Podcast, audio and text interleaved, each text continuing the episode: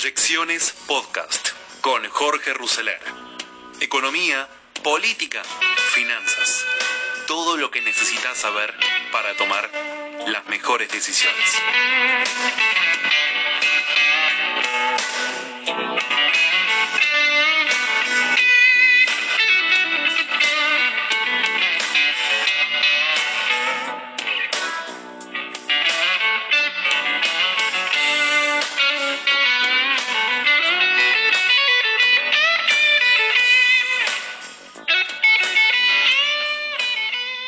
Última vez que Angela Merkel pisó la Argentina fue a fines de noviembre del 2018 por la cumbre del G20. ¿Se acuerdan?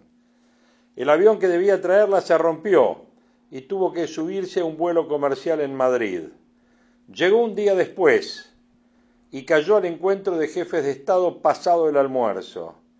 Y como uno más se sentó a comer un sándwich con funcionarios argentinos de segunda línea mientras atendía el teléfono y tomaba nota. Esta mujer de 65 años, física, doctorada en química cuántica, o sea, una científica volcada a la política, hija de un pastor luterano y de una profesora de latín, que se crió en Alemania del Este, se comporta como una persona normal, aunque lleve 15 años al frente de una de las grandes potencias. Pero ahora hay otra cosa que la ha puesto en el centro de la escena y es su capacidad con la que está piloteando la crisis por el coronavirus. Hay una sensación mundial acerca de que el virus mostró y muestra no solo la eficacia de los sistemas de salud, sino también la estatura de los políticos a cargo. Merkel no es de los políticos que se salvan, sino de los muy pocos que hay que lideran de paso, el español Felipe González solía decir que cuando no tenía muy en claro qué hacer, miraba a los alemanes. La pandemia parece venir en bajada en Europa. Los vecinos de Alemania han tenido hasta ahora 20.000 muertos o más y Alemania solo unos 4.400. Italia tuvo 24.100. España 21.282, Francia un poco más de 20.200, Gran Bretaña 17.340. Alemania está rodeada por ellos y tiene en promedio un 20% más de población. Entonces nos preguntamos, ¿otro milagro alemán como el de la posguerra? No, no es un milagro. Merkel no es milagrosa y tampoco lo es Alemania es bien racional lo que han hecho y lo que están haciendo allí. La gestión política afina la gestión económica que permite la mejor gestión sanitaria. Repito, la gestión política afina la gestión económica que permite la mejor gestión sanitaria. Alemania tenía y tiene camas y test suficientes. Eso se llama previsión y planificación. De momento, Alemania ha contenido el virus de forma más eficaz, aunque la crisis esté lejos aún de ser derrotada. Ha funcionado el país federal y descentralizado, fundado en la cooperación de los Länder, los estados locales, que tienen una responsabilidad clave. El gobierno recomienda y coordina, y cada Estado decide cómo y cuándo ejecuta las medidas. Y hay otro remedio que no se ve, pero que si se mira bien se nota. La merkelina es esa sobriedad y esa firmeza para conducir tratando de resolver los problemas y no tratando de sacarle ventajas políticas a los problemas. Merkel no hace arengas ni se envanece con un supuesto modelo alemán ni se compara con países vecinos. Comunica con rigor científico, transmite tranquilidad, desarma histerias. Como buena ex alemana oriental que sufrió años de confinamiento, para Merkel la libertad es crucial. Dijo que en la cuarentena de la que está saliendo Alemania lo esencial es respetar la democracia y tomar decisiones transparentes dijo sin decirlo que estas crisis dan poder y dan impunidad. Y lo dijo diciendo que ella no lo sabe todo y que hay cosas que todavía no conoce. En pocas palabras, una líder de verdad. Alemania está aflojando el aislamiento sin malvinizaciones. A la propuesta de encerrar a los más viejos se opuso tenazmente. Dijo que era inaceptable ética y moralmente. Es muy difícil imaginar a la Merkel sobreactuando por más bien que le vaya. Yo me pregunto, ¿habrá un sindicalista alemán que en el último tramo de un vuelo que transportaba insumos médicos de China se ponga a manejar el avión para simular que él había piloteado todo el viaje? No, no se va a conseguir en Alemania, pero sí lo tenemos aquí. Y se llama Pablo Viró y lo hizo en el vuelo de aerolíneas argentinas. Sin circo, Merkel cerca al virus. La corona como líder contra el coronavirus por ahora se la lleva la, la jefa del gobierno alemán. Ricardo Roa, así, en su columna de opinión de Clarín, da este excelente panorama que diferencia tanto, pero tanto, a los políticos de raza, a los líderes de raza y a otros que sin duda no lo son y también están liderando o intentando liderar en distintos países de América Latina y del mundo esta pandemia de gestión, esta pandemia sanitaria y esta pandemia económica. Después de esta excelente columna de enseñanza política, ¿no es cierto?, de gestión y bueno, de lo que hacen los grandes, de lo que hacen los líderes, vamos a montarnos un poquito qué es lo que está pasando con el tema de la deuda. Si Martín Guzmán cumple con la amenaza de no pagar los 500 millones hoy que vencen de intereses, arranca un periodo de 30 días que seguramente tendrá ribetes dramáticos. A partir de hoy, en caso que estos papeles queden impagos, el ministro de Economía tendrá un mes para llegar a un acuerdo con los acreedores y evitar un default de la deuda, algo que el presidente siempre manifestó querer evitar, aunque ahora todo queda bajo un signo de interrogación. ¿Por qué? Porque hay quienes están viendo al ministro de Economía después de sus declaraciones eh, el fin de semana, tanto en página 12 como con Berbisky, estar más cerca del Instituto Patria que del presidente de la Nación. Es más, algunos piensan que hasta el presidente lo nombró a Martín Guzmán para justificar un default, pero veremos. Por ahora los bancos de Wall Street, los fondos de inversión y los inversores locales son coincidentes en sus apreciaciones. Todos creen que es extremadamente difícil que se pueda llegar a un acuerdo tan complejo en un periodo tan corto. Incluso Morgan Stanley indicó en un informe para clientes que recién es factible que se llegue a un entendimiento en el tercer trimestre del año. En el mercado se especula si habrá mejoras en la propuesta por parte del gobierno, pero el ministro dio a entender que no hay margen para ofrecer algo mejor. Por eso ya comenzaron las consultas de inversores con abogados y con expertos en renegociación para entender cómo podría ser el día después al 22 de mayo. Una de las opciones más firmes que se maneja es la de un default selectivo. Eso significa que algunos títulos que entraron al canje quedarán sin renegociar al no conseguirse las mayorías que se necesitan para llevar adelante la operación, pero en otros casos sí se podría alcanzar el, el 66% que aparecen en las cláusulas de acción colectiva. Claro que las cosas no son tan lineales, por ejemplo, puede suceder que un grupo de bonistas se junte para solicitar el cross default, es decir, que la misma situación que les ocurrió a ellos se aplique al resto de los bonos, aun aquellos que ingresaron al canje. Se trata de algo que complicaría todo el proceso y esta situación introduce un concepto que se llama aceleración, que significa que si solo uno de los bonos cae en cesación de pagos, lo mismo sucede con el resto. Bueno, el 22 de mayo son en realidad, hay tres títulos los que tienen vencimiento de intereses, por los que impactaría sobre el resto. Un, evento de default gatillaría además pedidos ante la justicia norteamericana, como ya sucedió en el pasado para embargar activos argentinos. Pero esto no sería inmediato, ni mucho menos, por lo menos seguiría abierta la puerta de una negociación con acreedores, de la que no hay duda es que un incumplimiento vuelve mucho más difícil una negociación futura. Por otra parte, trascendió que en economía introducirá, las cláusulas RUFO.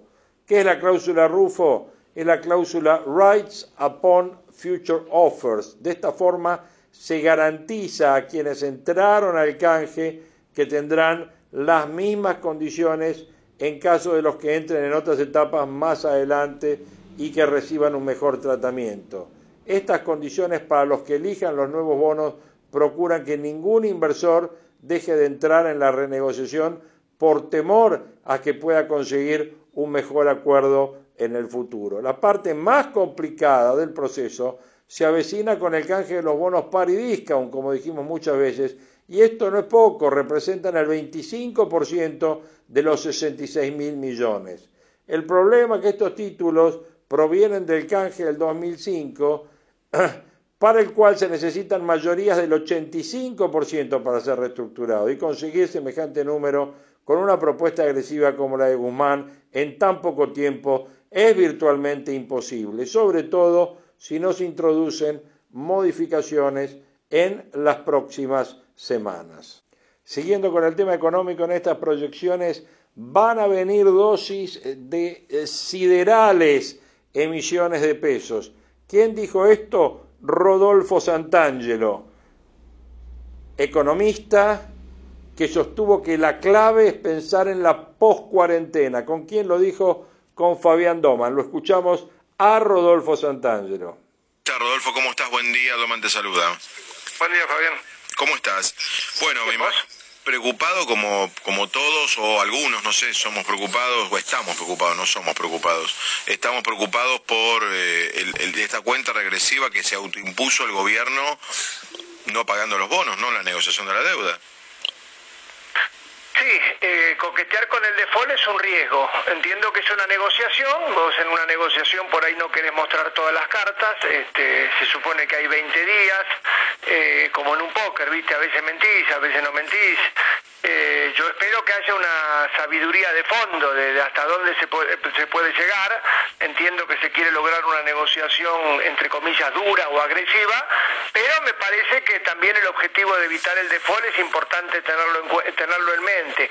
Eh, las palabras semánticas de que ya estamos en default virtual y no sé cuánto ayudan poco. O sea, default es cuando no pagás.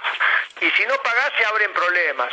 Ahora, obviamente del otro lado saben esto y esto es una negociación, así que estamos esperando. A mí no me gustaría que caigamos en default, pero estamos en una negociación.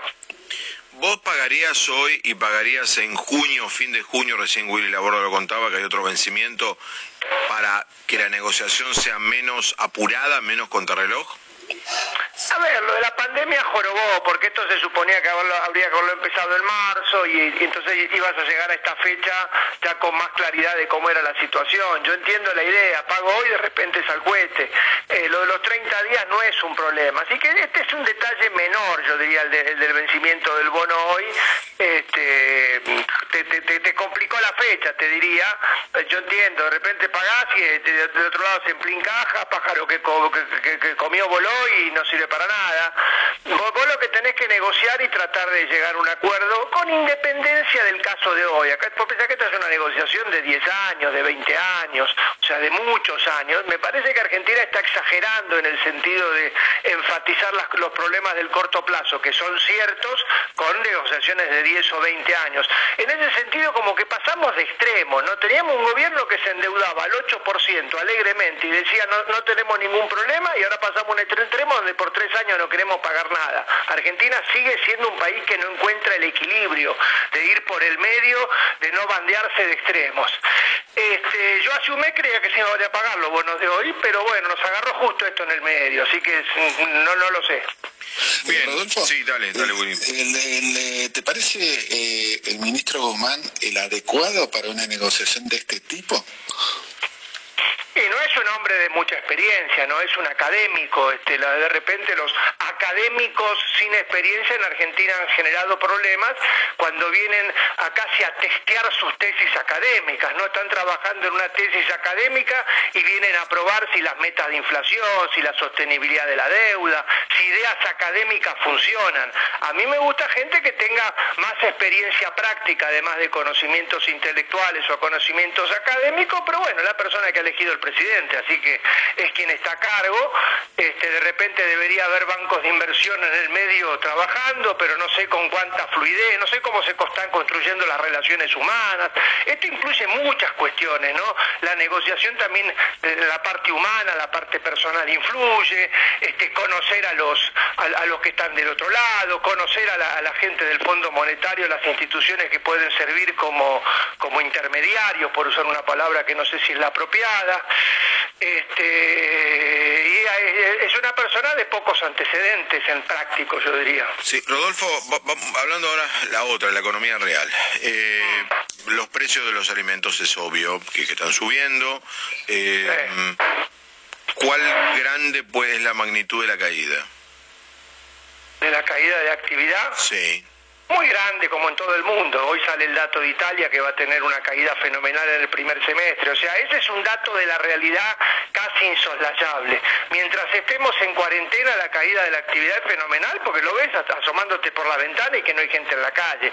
Así que te diría, ese es el problema, entre comillas, que no es un problema porque no tiene solución. O sea, no tiene solución evitar la caída mientras estemos en cuarentena. Mientras estemos en cuarentena, emitís, gastás y ves cómo paliar las las consecuencias. Me gustaría que estemos pensando, planificando la post-cuarentena para cuando venga, para cuando sea, para cuando estemos de vuelta en la calle trabajando, porque no vaya a ser que nos toque el 1-2, pandemia de la cuarentena más pandemia de la economía. Ese es el riesgo a evitar desde lo económico. Desde lo sanitario es que no haya contagios, que no haya fallecidos, que no pase lo que no nos pase lo que está pasando en otros países del mundo. Ahora, desde lo económico, como estamos combatiendo los problemas económicos, sin herramientas, porque Argentina no tiene ni mercado de capitales, no tiene moneda, no tiene, no tiene ahorros, entonces está tirando, está tirando pesos a la economía y tenemos que saber cuál es el plan de, para cuando puedan venir los contagios económicos. Eh, hoy, hoy, este, hoy, hoy,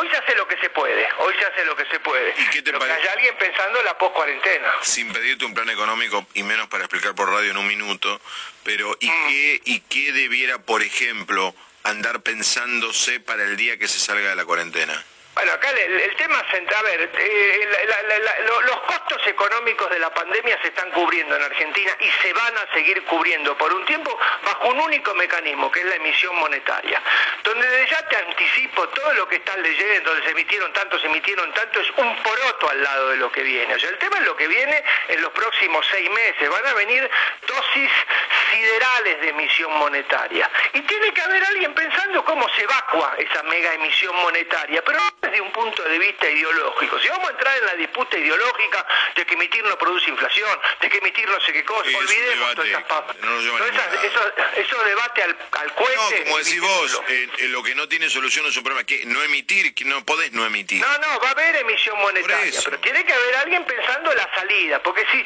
si decimos, bueno, emitimos y, y queda todo así, no pasa nada, en algún momento nos la ponemos de sombrero. Si hay alguien pensando, no tiene por qué decírmelo, eh, yo no, no pido que me lo diga, digo que lo piense y lo prepare para cuando estemos en la post-pandemia.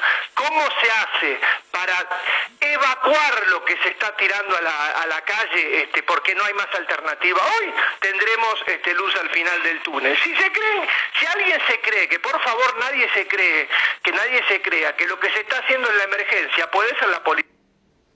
Ahí escuchábamos a Rodolfo Santangelo, obviamente hablando de las dosis siderales de emisión monetaria que no son las que tuvimos, son las que vamos a tener. Acuérdense de un numerito, 3 billones de pesos. 3 billones de pesos es un estimado del déficit a cubrir durante el año. El único recurso que tenemos, ya que no tenemos capacidad de endeudamiento, es la emisión monetaria. Y el gran pensamiento y el gran desafío que tenemos por delante, obviamente, es cubrir ese margen, que es una cosa inmensa. El ministro dijo, partimos de la base de que la Argentina está en default desde el año pasado y además ya estimábamos que el país no podía pagar nada en los próximos años. Con el coronavirus, menos aún. Así, el ministro adelantaba tácitamente que el gobierno no pagaría estos 500 millones de hoy de los bonos globales y que haría uso de los 30 días de plazo que brindan eh, las condiciones de emisión antes de declarar la cesación de pagos. ¿Dónde hablaba Guzmán? Por radio El Destape. El domingo lo había hecho con Berbisky en el cohete a la luna, en lo que se puede interpretar como una inclinación hacia el kirchnerismo, como preparar el terreno en el camino hacia el default. Los bonistas ya adelantaron este rechazo a la propuesta que lanzó el gobierno para un canje de bonos en lo que podría considerar el inicio tradicional de cualquier negociación de este tipo. El que se relacionó con este tema y el que hizo mención a esto fue Daniel Fernández Canedo. Escuchamos a Fernández Canedo en este eh, resumen de esta nota que publicó en Clarín.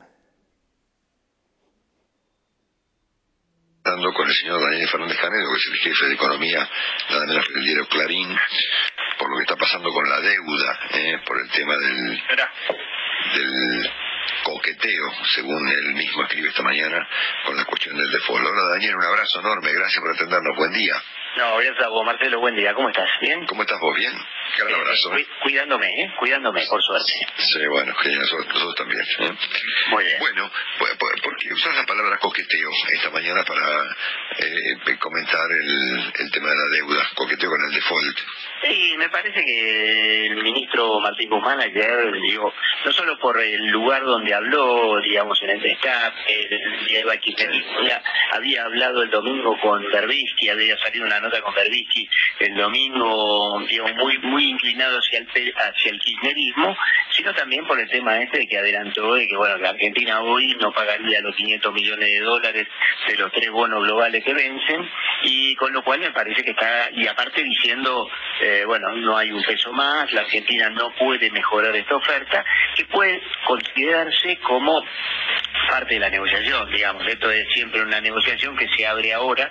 Eh, te, doy un dato, eh, acaba de eh, publicarse que la Argentina presentó en la en la SEC, que es la, con el mercado de valores ¿no? de, los Estados Unidos, el plan de canje, son 19 páginas, donde plantea esto del canje. Bueno, me parece que lo que está es trabajando, por un lado, presentando todo lo que es la formalidad del canje de deuda, con la propuesta que que, se difundió la semana pasada y a la vez diciendo un discurso en el cual eh, dice, bueno, no, no voy a pagar, no tengo plata para mejorar, esto es lo que tengo, la Argentina ya no accedía a los mercados y va a seguir sin acceder a los mercados en el corto plazo. Me parece que es un coqueteo con el default, lo que digamos, no es un tema menor para la Argentina que tiene larga experiencia en temas de default, ¿no? No sé.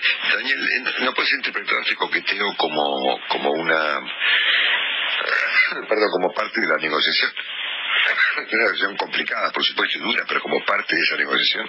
Es probable, es muy probable. Mm. Me parece que no creo que Martín Guzmán eh, juegue solo, no creo que sea un juego propio, digamos, en el cual el presidente Alberto Fernández y la vicepresidenta Cristina Kirchner están involucrados. Digo, me parece que hay un juego coordinado en el cual hay en el comienzo de la negociación una posición de decir yo no te puedo pagar más, no tengo un peso más, y más aún porque la crisis del coronavirus me complicó mucho más. Ya Argentina no venía pudiendo pagar, eh, no me alcanzaban los dólares, ahora mucho menos tengo los dólares, con lo cual, bueno, puede ser una estrategia de comienzo de negociación y que de aquí eh, al 8 de mayo, que es cuando la Argentina, eh, bueno, tendrá tiempo, en principio, según lo que presentó hoy en la FEC, para dar respuesta al, comienzo del proceso de canje, pueda haber un cambio de, algunas cosas, ¿no? de algunas posiciones entre los dos, entre la Argentina y los acreedores, los bonitos. Sí, claro. Acá está Willy, Dani. Un abrazo, Dani, Willy, eh, Willy Coban, ¿cómo estás? Abrazo, ¿cómo estás? Buen día. Muy bien, muy bien. Daniel, desde tu punto de vista, eh, lo que está pasando en el, en el mercado de cambios, este dólar entre 105 y 110, ¿tiene también que ver con, con estas expectativas de, de un mercado que, que, bueno, que observa que tal vez Guzmán más que tratar de evitar el default, está tratando de, justificarlo, digamos.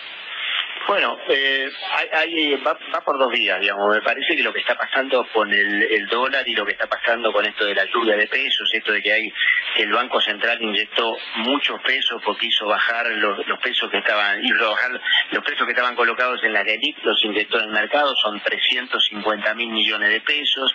A eso le adicionó cerca de 180 mil millones de pesos para asistir al Tesoro. Aparte ahora viene como una segunda vuelta de asistencia en lo que es el pago de los 10 mil pesos para monotributistas, trabajadores en negro, que alcanza a, más de 8 millones de personas, digamos, una, cantidad de dinero muy, muy importante que está inyectando. Y ahí me parece que hay como dos posiciones. Unos que dicen, eh, bueno, esto va a pegar en la inflación, va a haber una, un, golpe inflacionario, y otros que dicen, bueno, mira, e, esta inyección de fondos, que lo cual está el gobierno, que esta inyección de fondos lo único que va a impedir una caída de la actividad económica mucho mayor de la que ya se produjo por eh, el aislamiento obligatorio. Entonces, me parece que hay, como dos climas, digamos, la Argentina tiene como esta doble Nelson, en la cual por un lado tiene que negociar con los acreedores y decir que, que, está mal y que no tiene plata para pagar, y por el otro lado lo que tiene es una inyección de peso fenomenal para tratar de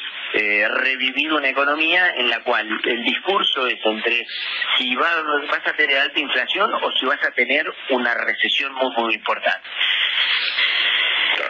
correcto.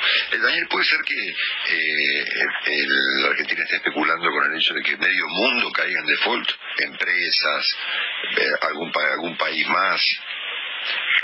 Bueno, puede ser, digo, puede ser. El contexto es así. digo, no, es que esté eh, que se esté creando una fantasía. El contexto es que tenés Estados Unidos con 22 millones de desocupados, eh, tenés caída en la actividad mundial, tenés mm, necesidad de emisión de todos los países del mundo para tratar de mantener sus economías, y la Argentina en ese contexto es como que te agarró una doble vuelta que aparte estás al borde del default. Con lo cual es, muy difícil pensar, va, a ser muy, muy estrecho el sendero que va a haber que transitar en los próximos meses, porque ni, ni la emisión en algún momento eh, va a ser gratis, o sea, va a tener alguna consecuencia, y ni te digo que caer en default, que sería creo lo peor para la Argentina, porque si bien Martín Guzmán, el ministro de Economía, dice que la Argentina no va a volver a los mercados rápido, en algún momento tendrá que dar la señal de que a los mercados va a tener que volver porque necesita financiamiento. Y algún lado tiene que conseguir un financiamiento en una economía en la cual, eh, aparte, la, la, la expectativa que había en torno a vaca muerta y el tema del petróleo, se derrumba con la caída internacional del petróleo, ¿no? Una caída impresionante, histórica. Y por el otro lado, te queda el sector agropecuario, te quedan las exportaciones del agro, que no es poco para la Argentina, porque, bueno, tiene un superávit comercial, aunque chico, caída negativa, pero que te, te permitiría transitar un sendero de en algún momento poder decir, bueno, la Argentina puede pagar algo y la Argentina, por lo tanto, en algún momento va a honrar sus compromisos y va a tener posibilidad de salir. Ahora, claro, en este marisma mundial eh, creo que va a aprovechar el tema del coronavirus como para como para transitar ese sendero, ¿no? Claro, obviamente. Ahora, en cualquier caso, Dani, el campo, a ver, el campo tiene un dólar de sesenta y pico de pesos, un dólar verdadero a 110 y hay que restarle al que tiene las retenciones, ¿no? Claro, es un, dólar de 50 pesos. 50 pesos. Exactamente, un, dólar de 40 y pico de pesos. Y bueno, sí, eh, me parece que en todo este proceso lo que está claro que el tipo de cambio del dólar quedó atrasado, digamos, quedó atrasado y que si bien el Banco Central lo está moviendo moderadamente para no pegarle a la inflación, eh, a, lo que son las exportaciones les, está dando una señal mala porque la brecha cambiaria, es la distancia entre el dólar oficial y el dólar, los dólares libres, digo, para llamarlo de alguna forma, el contado con liquidación, el dólar blue, eh, bueno, eh, anda por arriba del 60% y ya sabemos los argentinos lo que pasa cuando esto pasa, ¿no? Cuando, cuando esta realidad se impone, tenés eh, un dólar en la cual decís, bueno, ¿por qué una botella de aceite que tiene que regirse por un dólar de 100 pesos, está rigiéndose por un dólar de 65. El productor obviamente va a tratar de venderlo a 100 pesos y no a 65.